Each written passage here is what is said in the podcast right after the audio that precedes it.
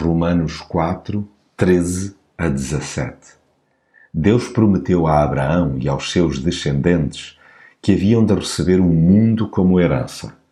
Essa promessa não foi por Abraão ter obedecido à lei, mas por ter sido justificado através da fé. Com efeito, se os que são da lei de Moisés fossem os herdeiros, a fé seria inútil e a promessa de Deus não teria valor, pois a lei atrai o castigo e onde não há lei, não há transgressões. Portanto, é pela fé que vem essa herança. Deste modo, a promessa tem valor para todos os descendentes de Abraão que têm fé como ele e não só para os que são da lei de Moisés. Assim, Abraão é o pai espiritual de todos nós, tal como se diz na Sagrada Escritura: Eu fiz de ti o pai de muitas nações. Ele foi pai por designação de Deus em quem acreditou. O Deus que dá vida aos mortos e faz existir as coisas que não existiam. A graça de Deus é tudo para mim. Sem ela teria continuado agarrado ao pecado. Definharia dia após dia. Não haveria esperança para hoje, quanto mais para amanhã.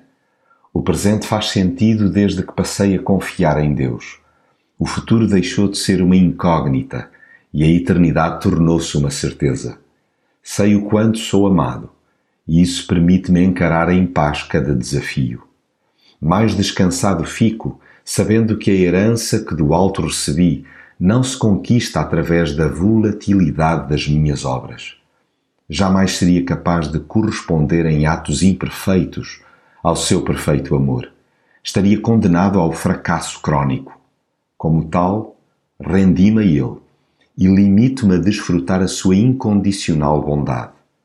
Procuro viver em obediência a Deus, tendo por antemão garantido que Ele é generoso para comigo e nunca me abandonará. Agora, caminho por fé e não por imperativos humanos.